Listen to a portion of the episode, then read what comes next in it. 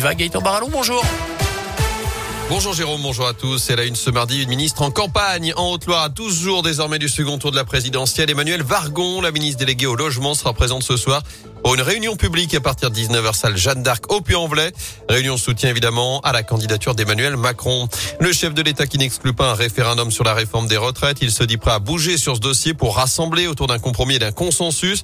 Emmanuel Macron qui était en déplacement hier dans le nord de la France pour démarrer sa campagne de l'entre-deux tours. Il a d'ailleurs reçu ce lundi le soutien du MEDEF pour le second tour. Jean Lassalle lui votera blanc le 24 avril. De son côté, Marine Le Pen était en déplacement dans Lyon ce lundi à la rencontre notamment d'un céréalier et pour elle, je cite, le Front républicain républicain est une manière de se faire, de faire, de se faire sauver quand on ne le mérite pas. Fin de citation. Elle tiendra aujourd'hui une conférence de presse sur la démocratie et l'exercice du pouvoir avant d'aller aux 20h de TF1 ce soir. Dans l'actu également, comment, comment consomment les foyers de la région C'est une enquête qui a lieu tous les 5 ans depuis le 25 mars dernier jusqu'au mois de juin. Vous pouvez être appelé par la Chambre de commerce et d'industrie pour répondre à des questions simples sur vos habitudes quotidiennes. En tout, 2000 foyers vont être sondés dans la Loire. À terme, cette étude permettra de décrypter les lieux d'achat de 48 produits de consommation courante. Caroline Aubert travaille au sein du pôle aménagement commercial à la CCI Lyon Métropole Saint-Étienne-Roanne et elle nous explique à quoi sert cette enquête. C'est une enquête qui vise à mesurer les flux de consommation et répondre à des questions simples. Qui achète quoi ou comment sur le territoire. Et en fait, c'est une enquête qui a un double objectif, qui permet vraiment de mesurer l'évolution des tendances de consommation, comme par exemple le poids des circuits courts, le poids du bio, du click and collect, etc.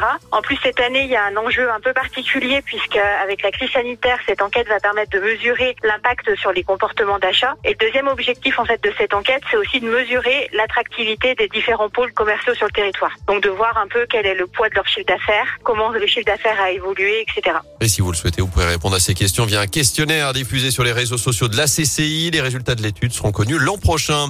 En bref, 64, 85 ou 171 euros. C'est le montant des bourses encore versées cette année par le département de la Loire. Près de 6300 demandes ont été déposées par les collégiens depuis la rentrée. Les élus ont reconduit à l'unanimité les modalités de ce dispositif.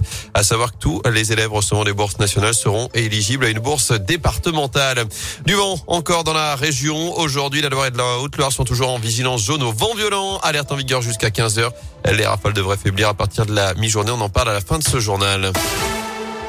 En basket du spectacle à la Alvacheresse, la 28e journée de Pro. Ce soir, ce derby entre la Chorale de Rouen et l'Asvel, ce sera à partir de 20h. Assure aussi les quarts de finale retour de la Ligue des Champions. Real Madrid-Chelsea et Bayern Munich-Villarreal. Coup d'envoi de ces deux affiches à 21h du tennis également avec cette mauvaise journée pour les Français hier au premier tour à Monte Carlo. Arthur Rinderkner et Joe Wilfried Songa ont été éliminés. Songa qui faisait ses adieux sur le rocher. On espère mieux aujourd'hui avec Hugo Humbert, Benoît Père et Benjamin Bonzi.